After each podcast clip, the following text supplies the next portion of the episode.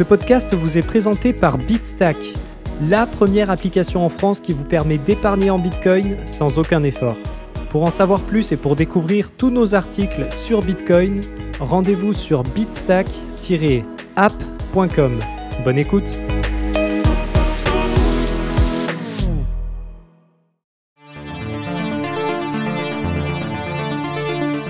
Bonjour à tous et bienvenue dans cet épisode du podcast de Bitstack présenté par Loïc Morel, dans lequel nous allons étudier la question suivante. Bitcoin versus blockchain, où est l'innovation? Bitcoin versus blockchain, où est l'innovation? Bien que cette affirmation soit quelque peu datée, il n'est pas rare d'entendre les détracteurs de Bitcoin parler d'une certaine technologie blockchain qui se cacherait derrière celui-ci. Certains affirment même que cette invention serait plus intéressante que l'œuvre de Satoshi Nakamoto elle-même.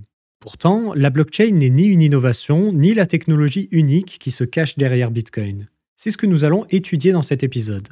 La blockchain, qu'est-ce que c'est? Quelles sont les origines du terme blockchain? Il est important de préciser que l'inventeur de Bitcoin lui-même n'emploie pas ce mot de blockchain dans son white paper. Au lieu de cela, il parle simplement d'une chaîne ou bien d'une chaîne de preuves de travail. Le white paper de Bitcoin est un document scientifique publié sous le pseudonyme de Satoshi Nakamoto le 31 octobre 2008. Il dépeint les grandes lignes techniques de Bitcoin et les raisons de sa création. L'origine de ce terme semble plutôt remonter à la fin du XXe siècle. En effet, on le retrouve dans certaines méthodes cryptographiques décrites dès les années 1970. La plupart du temps, il est écrit en deux mots block, plus loin chain. Par exemple, ce terme pourrait être inspiré des CBC, Cipher Blockchaining, un mode d'opération au sein d'un système de chiffrement symétrique qui permet de décrire la manière dont on traite un bloc de données afin de le chiffrer. Bien que certains principes soient communs à ces deux termes, la description actuelle d'une blockchain est assez éloignée du principe initial des CBC. Au-delà de la sémantique, si l'on retrace l'origine du concept en lui-même, on peut découvrir que cette méthode de serveur d'horodatage a été décrite pour la première fois au début des années 1990 par les cryptographes Haber et Stornetta. Leur papier est par ailleurs cité dans les références du white paper de Bitcoin. Dans tous les cas, que ce soit d'un point de vue sémantique ou au niveau du concept, la blockchain est loin d'être une innovation des années 2010. Cette technologie existait bien avant l'invention de Bitcoin. Quelle est la réelle utilité de la blockchain? Aujourd'hui, lorsque l'on parle de blockchain, on souhaite évoquer le registre des comptes distribués du réseau de paiement Bitcoin, c'est-à-dire la liste des transactions exécutées. Ce terme décrit ainsi simplement une base de données, en l'occurrence un registre de transactions, organisé en blocs dans un ordre chronologique. Chaque bloc d'information inclut l'empreinte numérique du bloc le précédent, afin que la moindre modification dans un bloc passé modifie mécaniquement tous les blocs le suivant. Cette structure en chaîne de blocs permet uniquement de créer un serveur de redatage. Sur Bitcoin, elle est associée à la preuve de travail, en anglais Proof of Work. Grâce à l'utilisation conjointe de ces deux mécanismes, il devient impossible de modifier le registre des transactions sans déployer une puissance de calcul phénoménale. La blockchain seule n'est donc pas très utile, elle doit être utilisée avec d'autres technologies. Ainsi, sur Bitcoin, elle ne constitue qu'un rouage du protocole. Elle est certes indispensable, mais elle ne représente absolument pas Bitcoin au global. Sur ce dernier, la blockchain permet simplement à tous les utilisateurs, représentés par les nœuds, de s'assurer de l'absence d'une transaction dans le système. C'est ce mécanisme qui permet entre autres d'éviter la double dépense. Je vous cite un passage du white paper qui parle de ce serveur d'horodatage que l'on nomme aujourd'hui la blockchain. Je cite Pour nos fins, la transaction effectuée le plus tôt est celle qui compte. Ainsi, nous ne prêtons pas attention aux tentatives suivantes de double dépense. Le seul moyen pour confirmer l'absence d'une transaction est d'être au courant de toutes les transactions. Dans le modèle d'un émetteur central de monnaie, ce dernier était au courant de toutes les transactions et décidait qui arrivait en premier. Pour accomplir pareille tâche sans un tiers de confiance, les transactions doivent être annoncées publiquement, et nous avons besoin d'un système pour les participants pour s'accorder sur une histoire unique de l'ordre dans lequel elles furent reçues. Le bénéficiaire a besoin de la preuve qu'au moment de chaque transaction, la majorité des nœuds étaient d'accord qu'elle était la première reçue. Fin de la citation. Satoshi Nakamoto à propos du serveur de redatage, aujourd'hui appelé blockchain, dans le white paper de Bitcoin publié en 2008.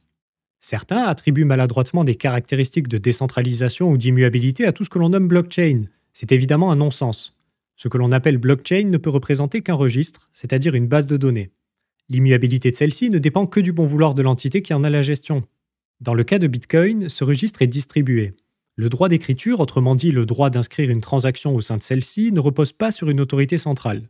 Au lieu de cela, c'est le consensus de Nakamoto par preuve de travail qui permet de donner le droit d'ajouter un bloc à la chaîne et qui assure également l'immuabilité des blocs passés. Certes, la chaîne de blocs de Bitcoin est immuable et distribuée, mais toute blockchain ne l'est pas forcément. Il est très important de comprendre cela.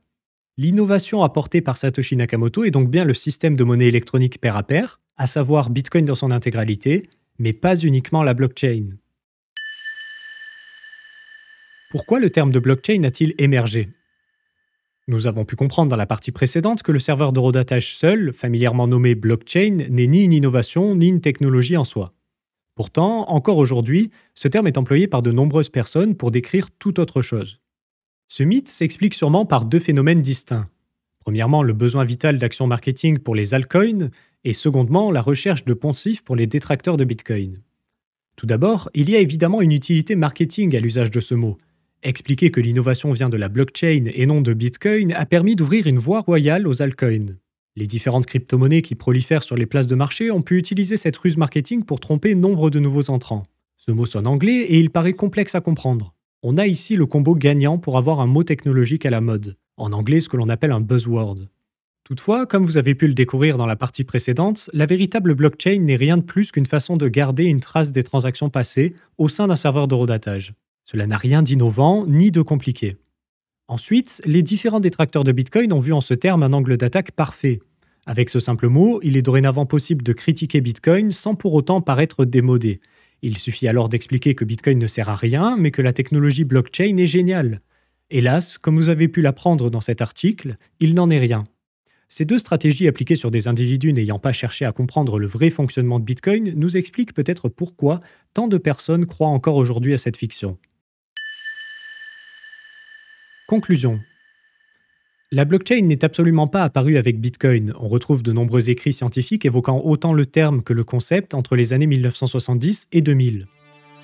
La blockchain n'est pas une technologie au global, mais simplement une façon d'enregistrer de l'information et de l'organiser chronologiquement. Elle est bien utilisée au sein du protocole Bitcoin, cependant, c'est uniquement une petite pièce de l'horlogerie complexe que représente ce système de cache électronique. L'émergence de ce mot et la confusion autour de celui-ci s'expliquent sûrement par un besoin marketing pour certains acteurs et une nécessité d'avoir une issue pour d'autres. La blockchain seule n'est pas une innovation. La réelle innovation, c'est le système Bitcoin dans son intégralité.